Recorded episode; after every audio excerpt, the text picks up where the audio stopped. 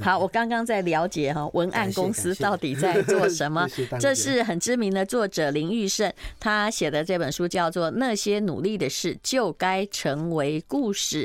那他之前呢写的一本畅销书了，叫做《每天来点负能量》哦。他总是会从不同的观点来看一件事情，而且文笔很洗练，所以自称为写字的商人，做生意的文人。林玉胜，你好。嗨啊，各位听众朋友，大家好，我是文案负责人林玉胜。嗯，叫做文案的美嘛。对，文案的美。你也把它念清楚一点，就很容易得容易卡住。你知道我讲话一下直接，我一开始就问林玉生说：“现在有只单纯做文案的公司吗？”啊，因为那要赚什么？对，嗯，呃，就算你写的很好，很多人他看不清楚好坏，你知道？真的，他用 GPT 啊，Chat GPT，他也觉得还不错 啊，对不对？对啊，嗯，我们算是赚省时间跟省他的更多的视角，因为很多公司他们在思考的时候呢，他们总是会用他们产业的角度哦，就是一条线下去，所以我们帮他找到不同的角度，这是我们帮他省脑力。那时间的部分就是他们不用花时间来修啊、来改啊，有时候来来回花很多时间，那就交给我们就好了。是，就我其实是很会骂那个 那种，因为我自己有电商平台嘛，那我很会骂那个人家公司哈很坚持的文案。对对对，如果你还 OK，我们就算了，因为你要高兴这样，对不对？没错。但如果他那个太歪歌起错，你知道什么叫歪歌起错？比如他强调说，我是六十年的老店，好了，我想说你那六十年我们也没听过，到底跟 大家是什么关系？你之前可能就是做的不好，所以人家没听过。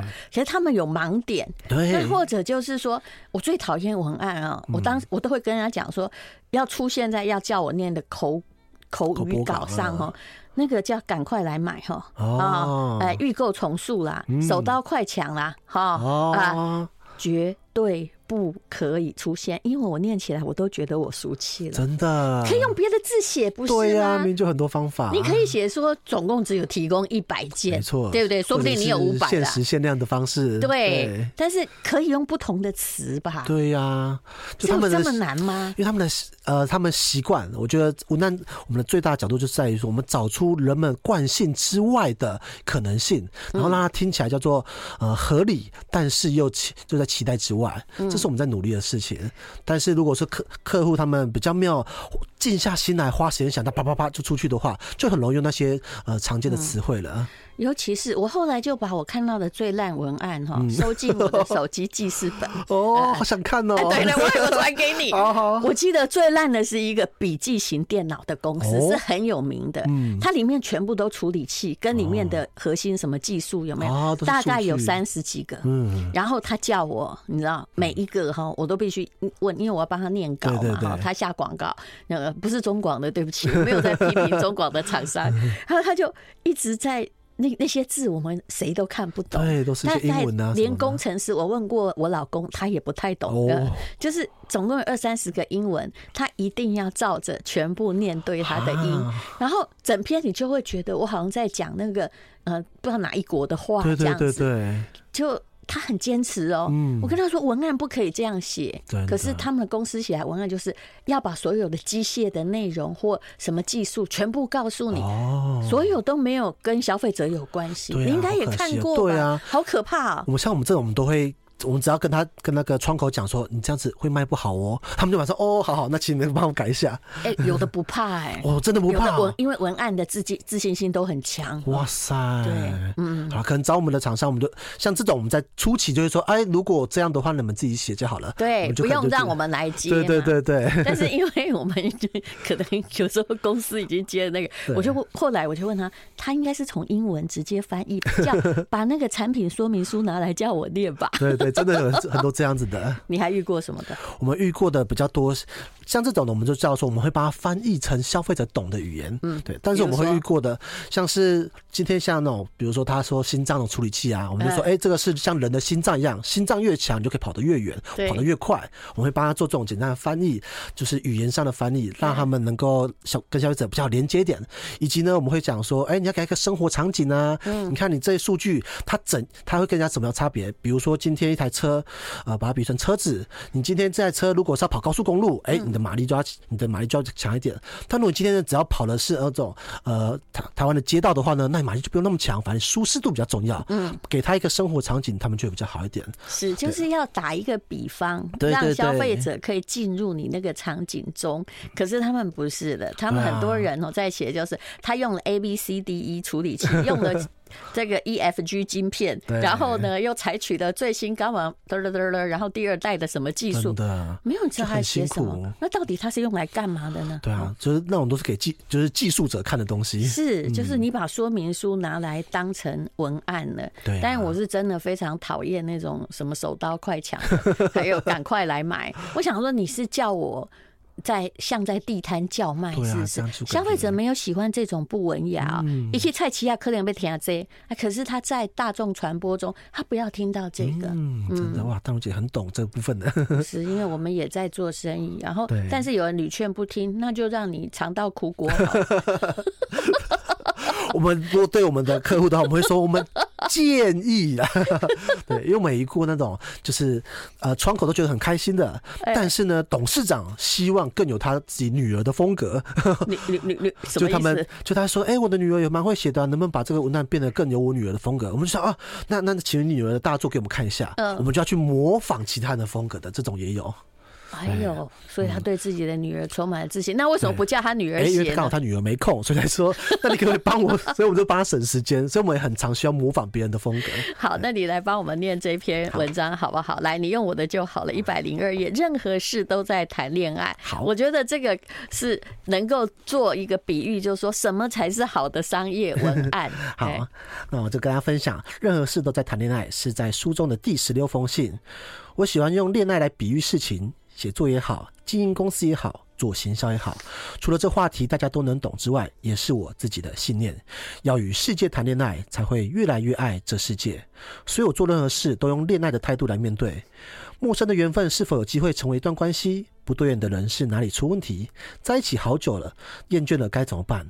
很多事情想着是谈恋爱就懂了，也能说服自己了。I like 好，我们今天请林玉胜呢，他是这本那个名字很长的书的作者。那些努力的事都该成为故事，他的文笔很好。那里面这书中总共有五十二封的疗愈信。刚刚是在讲哦，就很多东西哦，如果你呃没有什么文学技巧或什么，做任何事情就当成谈恋爱就是了。写文案也是一样的。我觉得这篇里面有很多的，就是大家能够接受的精华。来吧，继续念。原本的客户跑去别家了，就是分手无缝接轨。有许多迹象显示他都快离开了，你还神经那么大条？做行销没人理你，就是要自我充电嘛。学那些把妹的小招式都是一时，把自己变得有吸引力才是真的。还有很多很多，没人爱我们的时。要做的不是讨厌这世界，而是换个世界看看。不是有那种跳脱了原本生活圈之后，才发现自己原来蛮有魅力的人吗？有些魅力是人人都喜欢，有些魅力则只有特别的人能欣赏。要先认识自己，才能够让别人想认识自己，也才能够去认识别人，去爱别人，得到爱。如何？一这么想，生活就变得很特别了吧？到处都是恋爱般的气息。当然，恋爱不总是美好的，但有些浪漫是你一定给得起的。不管几岁，都希望你记起恋爱的感觉，那是曾经让你悸动的期待，也曾经是你天天盼望的心情。我们都还够年轻，足够爱上任何事。嗯，就你把任何东西呢都谈成，都当成谈恋爱的话，嗯，你的人生就会这个生气勃勃。对，没错。啊因为你开的公司叫文案的美，在台中，对不对？没错啊。光写文案就。因为是公司嘛，公司还是要盈利，对不对？没错。光写文案赚不到钱，所以你还做些什么的业务范？好的，我们公司主要除了做文案，以文案为主之外呢，我们还帮他做设计，然后也会帮他进行社群的部分，让他们的社群因为我们的文字的关系，能够更有温度，更有品牌的风格。所以你整个也还算是一个经营者，对对对对，没错。就是万一他们真的不会发文，不会怎样，也就是你的公司就充当了他的小编，没错。甚至也要做一下客服，嗯，是不是？对啊，我们有一个精神是用文案解决行销问题，因为我们的行销根本是文字上传播上的问题。那你做行销吗？也就是说，很多的呃。类似的厂商了。我不是说你，大部分就是他有一些产品，对，没错。然后你就再找网红，现在有很流行，就叫什么？X 电商这样子，对对对，然后呃卖给消费者，但是整个文案还有什么都是由，其实背后都是有人运营的。对，没错，嗯、我们有看过这种方式，但我们目前没有做到像那种找团购主啊、找网红发业配的合作，因为我们认我们认为这部分呢，他们应该是依照他们的产品特性，而且跟跟他们网红之间的接触为主，而我们主要是帮他出策略的部分，出这个策略方向，让他们去发展，会不是比较好一点的。是我昨天看到你的几句话，我都觉得蛮感动。你真的是用很平浅的文字在掌握哈 某些可以激励人心的精髓。比如说呢，光是成功的再活一年就是赚到了。你还年轻，其实这是我们中老年人的心情啊。还有呢，呃，就是呃，里面呢，就是说有一句话叫做。我不想劝退我自己，只是面呃创业的时候会有一些很辛苦的地方，嗯、但是想到团队，想到之前创业的心情，就会觉得嗯，嗯，我不要劝退我自己，我觉得还有地方可以努力。其实这句话我我很有同感，是因为啊，嗯、很多人会觉得说，你怎么不是可以做已经都 OK 了吗？啊，为什么还做这么多事？我说你真的不了解我，我只是觉得人生真的很短，然后。还有很多事要做，下辈子可能不知道有没有。那现在想做的事，我不想劝退我自己，真的，失败了就算了，我一点都不怕失败啊。但是劝退自己。显得蛮孬的，真的，我觉得这蛮孬的说法就蛮好的。像我们在创业的时候也是一样，既然我们选择创业承担风险，那就是因为我们有一些理想目标达成。有时候失败只是看自己的资源足不足够承担失败，而商业上到处都失败，但万一成功了呢？你说的就对了，就是其实每个人的资源不一样。对，我想的也是这样，只要我的资源啊可以承受这个失败，那只要这件事是。我真心想要去做的，那为什么我不去做呢？你觉得不行，不代表 我不行啊，对不对？真的是这样子。其实到这个年纪，我还是这样的感觉。那不然这样活起来有什么意思？对不对？我觉得人生追求的是更多的体验。像我们做创作者，就是要有各种不同的体验，才会创作起来更加的有趣。像我后期在写创作的时候呢，也会把很多创作创业的经验啊，跟带员工的一些心情，把它融入到我的创作之中，这样的故事就会更加丰富。所以我后来才会取这个书名，觉得啊，创业虽然很辛苦，但只要想到说，哎，以后我写作的时候呢，有更多故事可以写，那现在的辛苦就值得了。而且你在写这个短剧上是很厉害的啦，值得我们在文案上的学习啊。因为有时候身为作者，我写这么久就啰嗦，你知道吗？但是文案要的是前两句的精确，所以我教我们公司的员工也是，如果你前四句啊，大家就不想看下去，你最精彩的一定要放前面，没错没错，因为自媒体。太短了，对，你前面开场啊，凑就乱七八糟一大堆，请问谁要看呢？对啊，嗯，像我们也常说啊，现在大家写作呢要抛弃掉起承转合这件事情，因为你起还没完毕，大家就转走了，嗯，所以所有的写作以现在来说，一定要开门见山，那开门就看到哇，这山好漂亮，我想要去探索那种感觉，就以终为始啦。对，我们后来讲的就是，当然这句话被用在很多地方，但是你要讲什么，就是。哎、欸，拜托，有话快说好吗？对，真的，因为他不一定要把你看完。很多人哦，就写那很烂的文案，而且公司很多的坚持啊，什么一定要加进去。那正是因为他们以为宇宙中只有他一个星球。哦、对，没错，好像全是货架上只有他一个商品一样。那时候我们都会跟我们的客户说啊，货架上有一百个商品，他们都有选择障碍的。你到底要怎样让他想要选到你？这才是要花心思的。你以为每个人都要一个一个慢慢看吗？对呀、啊，其实不是的。那你有时候你很。强调的你的某个功能，这是我遇过很多产品的问题，消费者不需要哎、欸，对，真的 反而增加跟他存成本，对，然后你卖的比较贵，可是问题是我们真的不需要这样子的功能啊。对啊，现现在都追求一个专用性的部分比较多，就是你要为你的产品找到一个专用的场景会比较好。是，而且你有没有发现呢？当然现在保健商品也很多了，嗯，很多东西就是它什么都要。一个东西有八种功能，对，我最讨厌这种商品了，因为你真的没有办法说服大家要放弃其他那几种来买你这一种，而且它变得模糊定位，可是消费。出产的人他完全不知道，没错，而且客户还会说啊，我们这个全家都可以吃，是，那就变成全家都不会吃。对，什么零到九十九岁一定是错的。嗯，没错，我们都常常会跟客户讲，你千万不要写送礼自用两箱两相宜，再变成送礼自用都不理你的关系。这么怂的话，对，就是只要别人写过的话哦，就是拜托你。就尽量不要了啦。对，哎，你真的蛮会沟通，你蛮柔软的。对。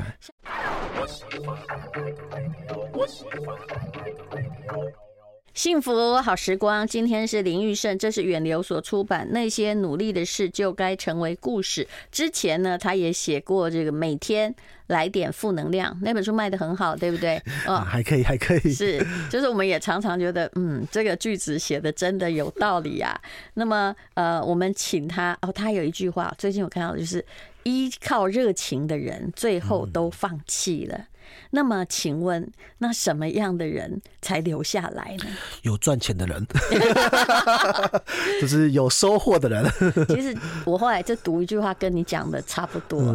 他说呢，就是其实人生到最后都会回到基本面，对，跟股市一样。因为你是否有专业跟专长，那个短期的波动哦，弄 gay 了。对呀，还有产品是这样，各种的行销哦，就只能帮你一时，但是。是呢，百分之九十重点也还是在于产品的本质。对啊，你应该也处理过，我帮你卖的很好，可是大家不回购了。对，回购率才是最重要的。这也是我们很怕厂，我们收到产品的时候都会想说，这个产品我这一次接完案子，我还会想再用吗？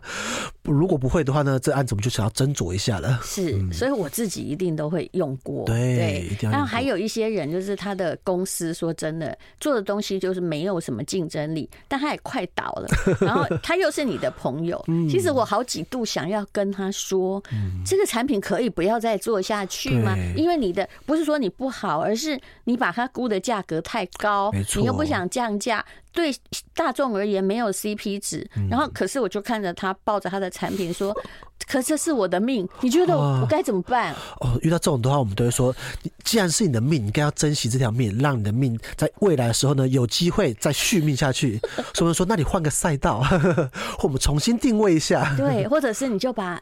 价格降下来，对，调整一下，换个包装都可以。是，但是他没有，他觉得说，因为我比别人好。那你要讲到这么模糊的概念，对，又牵牵涉到老王卖瓜，我是真的没有办法。哦可你应该跟我一样劝过很多人。如果是客户的话，我们就不劝他了，因为我们零货两气的。但如果是朋友兼客户的话呢，我们就会帮他分析一下数据，说，哎，你既然说真的好，那我们客观来看看，对，来比较一下。等等，我们不说主观因素，我们说客观的就知道了。还要多做很多事情啊，因为如果是朋友的话是可以的啦。对，啊，如果是客户要请我做这件事情，就要另外再加价。对对，因为数据这件事情通常是那种市场分析公司在做的，对，就要花点时间的。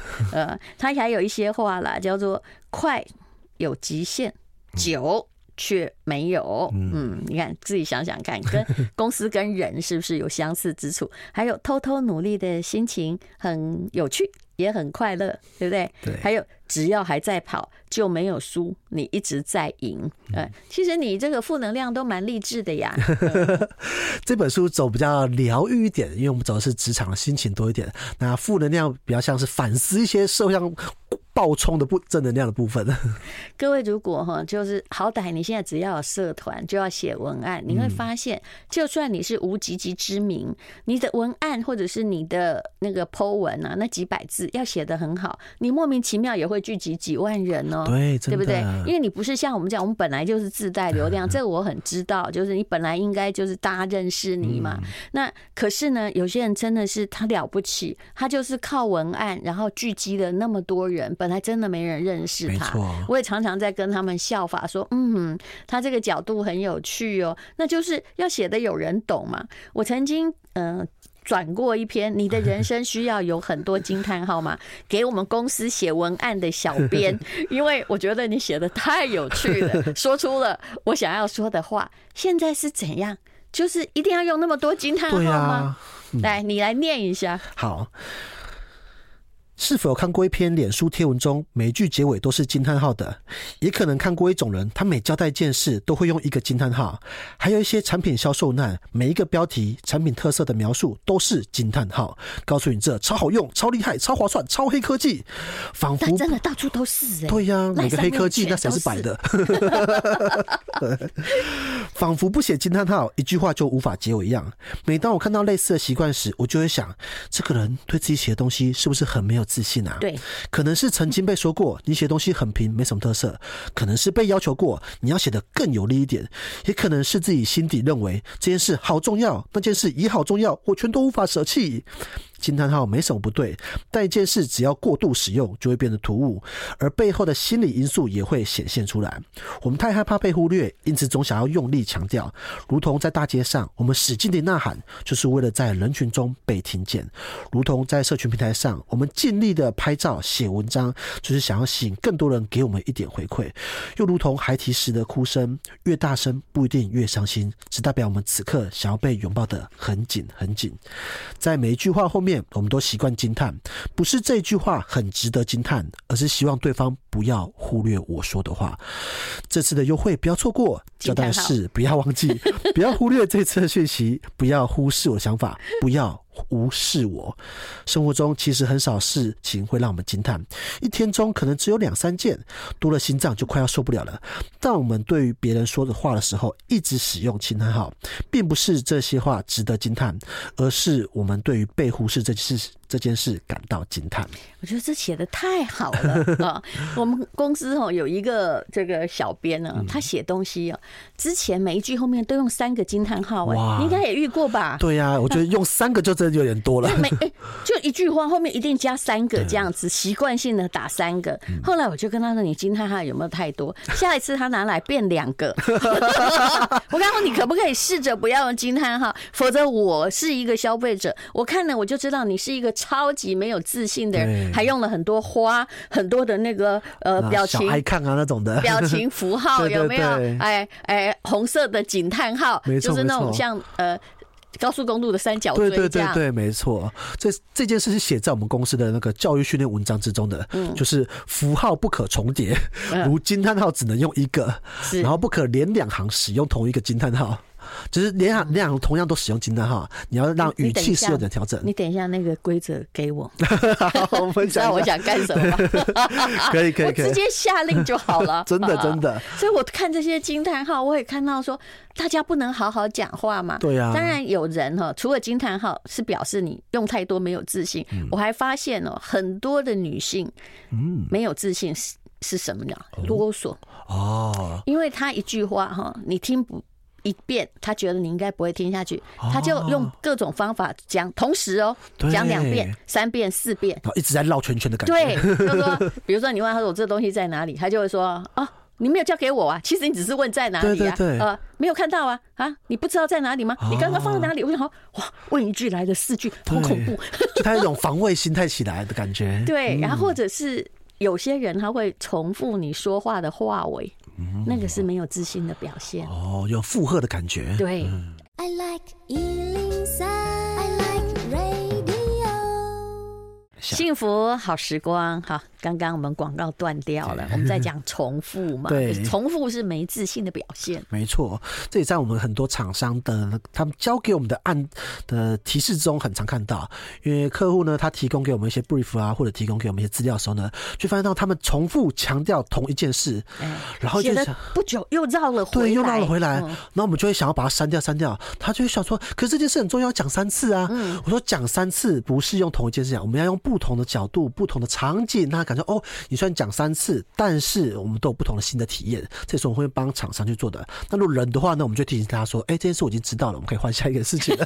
”我们就礼貌性的提醒他这件事。但是有时候你是还面带笑容还好，有时候我们这样就会很不受欢迎。对啊，就会我会跟他说：“这以前种种都是沉没成本呢。”对啊，大家可不可以展望一下未来？发现就没话可以聊嘞。真的，我一般我会帮他带下一个话题，说：“哦，所以接下来如何呢？那你后来心情？”怎样呢？哦，稍微引 导他一下。朋友聊天的话，我都会小小的帮他们做点这样的引导。哎、欸，你不错哎、欸，嗯，我有考虑把文案包给你。哦，感谢。因为 最近有时候我要是看文案要生气，我就跟他说、嗯、去问 Chat GPT 呀、啊。对对对，因为连这个 GPT 都写的比你好的话、嗯，那你就不用存在。但事实上，GPT 还写的真不好。它会有一些呃机械的声音吧？对，公关语言，它很适合替官僚你演讲稿，对对对，就是讲了半天了。什么都没讲到，但是好像很富丽堂皇。对啊，以前我们帮一些客户的，在还没有 AI 之前，我们帮客户写的时候，也需要写这种东西。是，那这种东西的时候，我们自己写就觉得哦，有点痛苦，就觉得啊，好想要写具体的东西哦。嗯。但现在呢，用 AI 的话就可以完整这部分了，所以我们就要超越它一点，为它的东西加上更多人的味道啊、温度啊等等的。不然就很像哈，那个县长在每一个小学里面发表那个毕业演说，嗯，有没有？就那种感觉。嗯。那这讲了这么久，怎么都没讲？讲了，他能够早早一点。控制时间下台的就是好人。对，真的就说，哎、欸，我就讲到这边，谢谢，让大家鼓掌。好，那你的这本书的第一篇，我觉得很有趣，你自己讲这个故事好了，叫做“你拼命努力的样子好丑”。对，这篇这是高中，我觉得青春期的时候会有一种感觉，就是很怕自己很狼狈的样子。就是如果你那种汗流浃背啊，用的很拼命的感觉，大家觉得啊，你干嘛那么拼命，好丑的样子。嗯，这就是高中时候发生的。嗯，我觉得在现代也有这种这种感觉。我们看到大家。家很躺平啊，很很自在，都觉得好羡慕哦。可是大家拼命私底下努力的样子的时候，你都不敢让人家看见。嗯，可是明明努力的人才是我们该追求的啊。嗯，努力的时候才是大多数的时候。你这负能量太正能量。对，我们现在希望给大家一点，就是有时候。躺平要躺得久，是因为他背后可能有一些富爸爸，有一些资源可以躺平。大部分时候，我们还是需要很努力的，而努力的样子不是为了美丑，而是我们不要愧对自己的这段时光。嗯，对啊。如果我们太早躺平的话，我们以后回过头来就发现，哎，自己没有在最好的时候去努力，反而把最好的时候躺在那边，我就觉得这样的样子反而会更丑。其实有一句话，后来觉得他说的有道理啦。虽然我也没有过度努力，但是以前我就知道了，生前何必多躺平啊？反正你死后必定。躺平，对，这是真的。我也会希望说，我人生最体力最好的时候就多拼一点。像以前我比较常讲课的时候呢，我就觉得啊，一天就讲个六小时、八小时都可以。但现在脚比较不好的，我就觉得嗯，那。已经可以再做少点了。可是如果说我们从来没有这样子努力过的话呢，我觉得就无法得到那样的收获。是你说当时是在高中啊，成绩很好，有一个同学啊，就是看你下课也在背单字，吃饭也在念国文哦，然后他就走过来说：“你拼命努力的样子好丑。”我觉得这太有趣了，大概只有青少年说得出来。对呀，他就是要放一句话，让你感觉难过。事实上，他是在嫉妒说。干嘛那么努力啊？做给谁看呢？啊？大概是这个意思。在职场上，这样的也是蛮常发生的，只是话不会那么直接。通常私底下说说，哎呦，他那么拼，还不是要拍马屁？类似像这种的。啊，我其实听的很多，嗯，但我都是一定要不在意。他们就会说，他又不是缺钱吗？有那么缺吗？意思是说你现在还努力工作。其实我深深知道，说这些人的人，其实都是在嫉妒你。你为什么要把别人在努力工作或想做些什么都浅化为钱不够？呢？对呀，你怎么会有这种心态？那你用这种心态，你是想要赚什么钱呢？对呀，嗯，你跟财神爷结仇了。而且有时候除了钱之外呢，他们我觉得在这种世界观之中，就是只有钱能够当做衡量指标。可是真正努力过的人会知道，我们的衡量指标还有很多种，包括我们对得起自己，包括成就感，包括帮助别人的快乐的心。我觉得这部分也是我们在追求的地方。是，而且你在后面想说哈，就是呃，虽然后来发现自己努力的。样子也曾经不是很优雅了，相当相当的丑。对，可是后来就是那种努力的丑，造就你现在的自己。你的功力是在这种各式各样的把自己弄丑中哦，还有不怕丑的时候练出来的。对啊，以这个角度来看，我就会我就想分享一个，像我以前在呃创业的时候呢，有一些好伙伴，嗯，然后伙伴来来去去总是会离开嘛，然后我就为了留下一个好伙伴，就会。真的是直接在面谈时候问他说：“我到底要做什么，你才愿意留下来？”用这样的心情想要留下，我真的认为很棒的伙伴。你这是恋爱吗？不是吧？真哎、欸，是在事业爱上他，对，就爱上他的工作能力。而这个心情呢，也让我珍用在珍惜每个伙伴，因为我觉得不管我那时候，大家都会说啊，老板干嘛这么卑微啊？老板干嘛这么呃，员工再早就有了等等之类的。可是只要当过老板都知道，好，就是优秀的伙伴真的是过了没有再有。是，所以你还曾经跟他说，就像谈恋爱一样，说我做什么你才愿意留下来？对，这是这种心情。那还有什么样的愁呢？对，我像做简报这件事情，因为我以前呢、啊、刚开始讲课的时候，我就会想说啊。每一个讲师都有第一次讲课，可是你第一次讲课，你总不能可能一上台就说：“哎、欸，我第一次讲课，请大家多多包涵。”这样他就要走掉了嘛，对不对？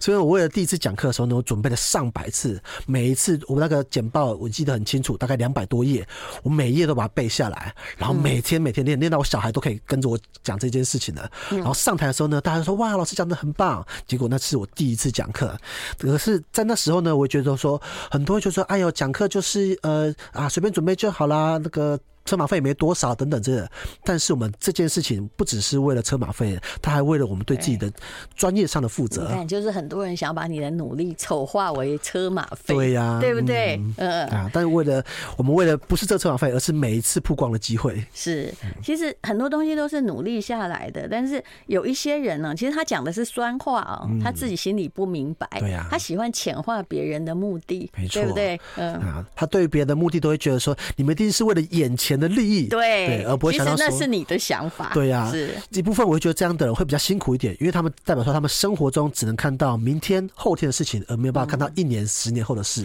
是那有关于网络的比战呢？当然每个人都跟别人比战过，就算小学生也曾经回过酸民，没错。不过各位，我跟你说，回酸民要小心，脸书上别人不管怎么样辱骂你哈，你万一只是小小的，就是骂人家什么小屁孩呀、啊，或什么，哎、欸。他来检举你的话，是因为你是版主哦，你会被停权哦，呃，不必讲脏话。对啊。但是到处辱骂的人，真的是恭喜你，你真的都没事。